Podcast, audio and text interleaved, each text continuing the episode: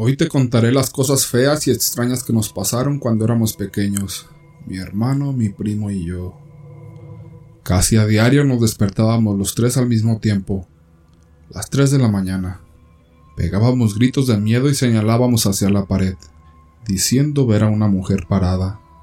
Mi madre no veía nada, pero de ver el miedo en la cara de nosotros, la piel se le ponía de gallina.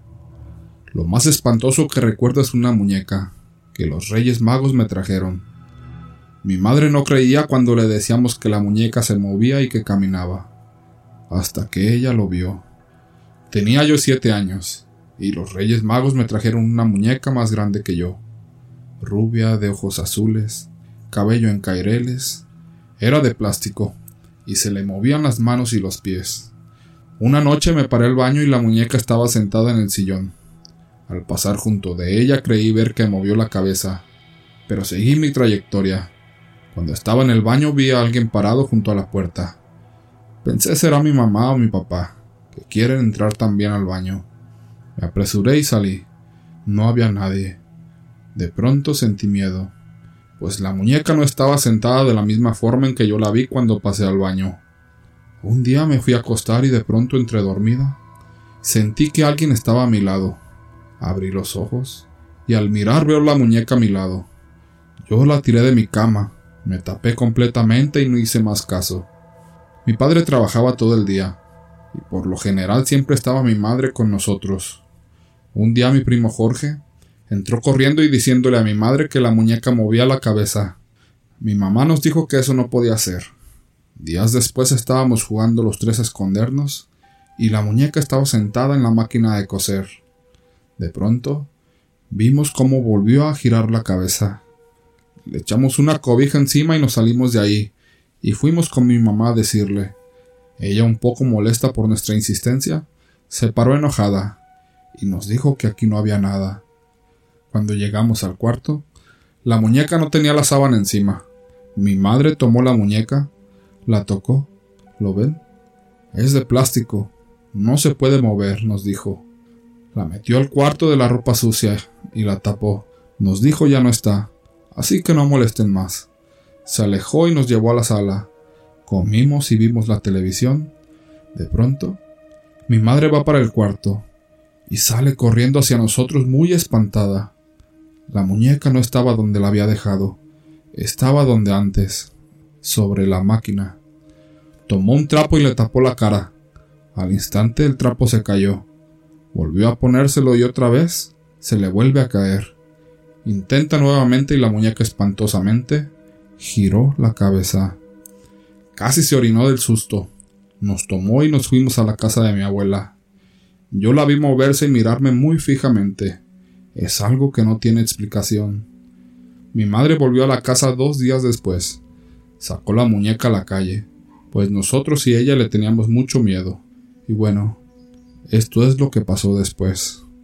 Una de las vecinas le dijo a mi mamá, ¿por qué va a tirar la muñeca si está bien bonita y lo que cuesta? Porque los chamacos dicen que se mueve, y prefiero tirarla. Ya me ha pegado varios sustos, contestó. Señora, ¿no hay problema si me la quedo?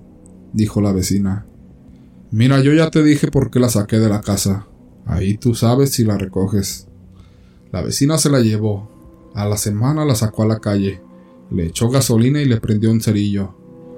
La gente que pasaba y miraba la muñeca arder le preguntaron a la vecina ¿Por qué estás quemando esa muñeca si está re linda? Ella contestó Porque la desgraciada muñeca me espantó dos veces. Apareció en mi cama y ustedes saben que yo vivo sola. Segundo relato. Hace diez años más o menos, me tocó quedarme algunas noches con mi ex esposa. En ese entonces era mi novia. Ella rentaba un pequeño cuarto cerca de un cerro al que le llaman el Crestón. Dicho cerro es bien conocido por los rituales y la magia oscura que se practica ahí. También dicen que se ven bolas de fuego. Tal vez son brujas. Ella me pidió que me quedara algunas noches para hacerle compañía, ya que en noches anteriores escuchó ruidos en su techo. Su cuarto se encontraba cerca de la barda que daba a la calle, Debo aclarar que donde ella vivía era una vecindad, así que tenía muchos vecinos. Desde la primera noche se escucharon ruidos. Ella no mentía. Para tranquilizarla, yo le decía que tal vez era algún vecino que había olvidado sus llaves, y se le hacía fácil saltarse la barda. Sonaba un poco convencida, pero el ruido se repetía noche tras noche. Primero eran como golpes en la pared, seguido de pasos en el techo. A veces, incluso eran pasos que empezaban de la nada, y se escuchaba como si alguien se dejara caer en el techo, como si estuviera sentándose. Dejé de tener una excusa que la tranquilizara. Una noche, ella y yo discutimos arduamente. Nos dijimos palabras hirientes. Ya eran altas horas de la noche, cuando, en un arrebato de ira, salí del cuarto furioso, cerré la puerta de golpe y me puse a fumar a escasos dos metros de la puerta. Aún puedo recordar esa escena si cierro mis ojos. Esa cosa que vi sentada en el techo del cuarto. Recuerdo cómo se movía, estaba sentada jorobada, mirando hacia la nada.